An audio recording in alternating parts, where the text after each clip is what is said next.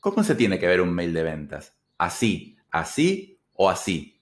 ¿Y qué es lo que tiene que sentir la persona que lo recibe para realmente estar interesada y querer contestártelo? En este video te voy a contar cuál es el esqueleto y el alma que tiene que tener un mail de ventas para ser efectivo y te lo voy a contar con algunos ejemplos. Este primer ejemplo es un email de prospección, es decir, yo no conozco al prospecto y me estoy contactando por primera vez con él. Entonces le mando este mail con el asunto consulta sobre sitio web. Sitio web es una variable, es decir, yo ahí ingreso su sitio web. El objetivo del asunto, el esqueleto del asunto es tratar de llamar la atención para que la persona abra el mail. No necesariamente contarle mucho en el asunto, sino que lo abra. Ese es un asunto que en general llama la atención para la prospección. Personalizar al máximo posible tanto el asunto como el cuerpo del mail es una de las claves del éxito de los mails de venta. Generan la sensación de que te estoy escribiendo a ti y solo a ti. Y es mucho más probable que si tú sientes que te están escribiendo uno a uno, termines respondiendo ese mail. Básicamente los mails tienen que ser redactados como si fueran escritos para mi abuela. Entonces, mi abuela tiene que sentir que yo, el nieto, le escribió a ella lo más parecido a eso y hay que obsesionarse con esa simpleza y personalización. Luego fíjate cómo sigue con un lenguaje informal. Hola, ¿cómo estás? Espero que te encuentres bien. Vos cuando en Google vi tu empresa, de nuevo, sitio web, que es la variable, eh, que está haciendo publicidad en Google. Si ven yo este mail se lo mando a un montón de personas, es lo más parecido a un mail uno a uno.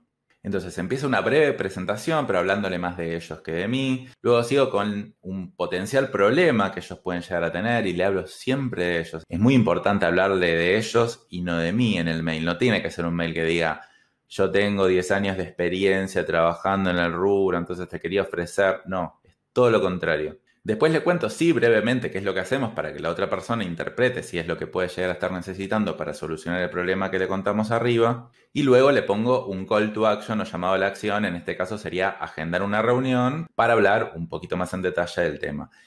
Fíjate la contextura del mail. Es texto plano, básicamente no inserté ninguna imagen, no lo intenté hacer lindo, marqué simplemente en negrita las partes más importantes y nada más. Y eso es una consulta que en general que me suelen hacer, Daniel, pero no, me, no, lo tengo que hacer más lindo, no tengo que mandar un archivo adjunto. Yo digo, no, tienes que pensar en el concepto que dije anteriormente, lo más sencillo y más personalizado, cuando más llamativo hagas el mail, más obvio va a ser que no te lo estoy mandando solo a ti. Entonces va a ser mucho menos probable que te contesten. Los mail texto plano son por lejos los que más tienden a funcionar en el mundo de ventas. No necesariamente así en marketing, pero sí en ventas. Y recuerda también que cada mail tiene que tener un objetivo. Yo en este mail no estoy tratando de que me compre, estoy tratando de generar una reunión. Entonces yo tengo que dar la mínima información necesaria para que la otra persona tenga el interés de agendar una reunión y escucharme un poco más. Entonces no le voy a mandar un montón de información de mi empresa y tiene que ser un mail corto que sea sencillo de leer y sencillo de entender. Parece fácil, pero es muy difícil. Cuanto más corto es el mail que tengo que redactar, más difícil es. Y yo soy muy obsesivo con estar todo el tiempo mejorando la forma en que redacto para ver que el otro lo entienda de la manera correcta. Incluso así me equivoco un montón. Por lo tanto, tengo que iterar constantemente. Ahora, este otro ejemplo es un mail donde yo ya hablé con la persona, ya tuve la reunión, ya sé el nombre, ya sé la empresa y le tengo que mandar un presupuesto. Entonces sigo con la misma lógica, pero ya con más variables personalizables. Es decir, yo en el título le puedo decir, le puedo nombrar la empresa, después le puedo nombrar el nombre. Este concepto lo recalco porque es súper importante. A mayor personalización, mayor probabilidad que el otro te conteste el mail y por lo tanto que se concrete la venta. Y acá en este email, por supuesto que yo tengo algo estándar, que, ya lo tengo armado y se lo mando a todos los clientes.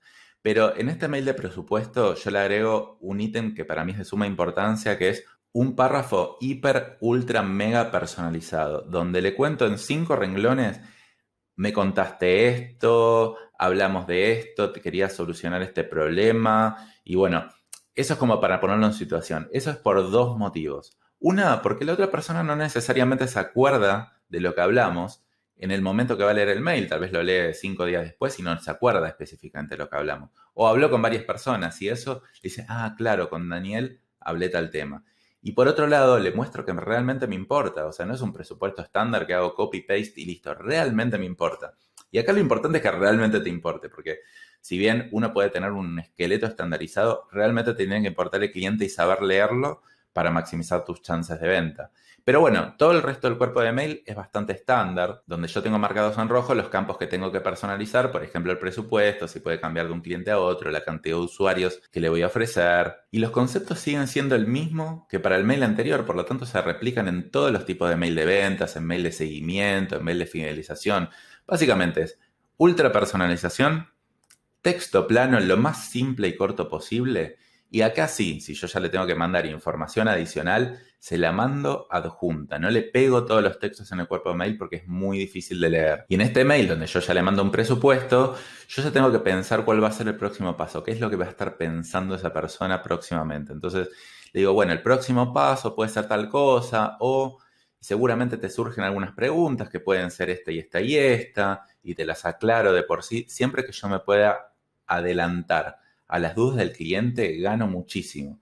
Porque la verdad que el cliente dice, ah, no lo puedo creer, esta persona entiende cuál es mi proceso de decisión de compra. Entonces eh, genera un montón de confianza porque entiende que conoce su industria o su tipo de empresa o lo que sea. Bueno, estos fueron dos ejemplos, pero las claves para redactar un mail de ventas son siempre las mismas para todos los mails. Es la mayor personalización posible, redactar mails de texto plano y cortos y anticiparse a las principales dudas es muy importante no redactar el mail una vez y después dejarlo estático, sino que estar analizándolo todo el tiempo, porque no te das una idea de lo que puede llegar a cambiar una tasa de conversión si tienes un mail bien redactado o uno malo. Por ejemplo, específicamente cuando es de prospección, nosotros hemos tenido tasas de respuestas del 1% o tasas de respuesta del 7%, o sea, un 700% de diferencia, y lo único que cambiamos es la redacción del mail. Así que bueno, espero que estos conceptos te hayan servido y acá abajo te dejo un link para que te puedas descargar plantillas e ideas para que puedas aplicar a tu empresa.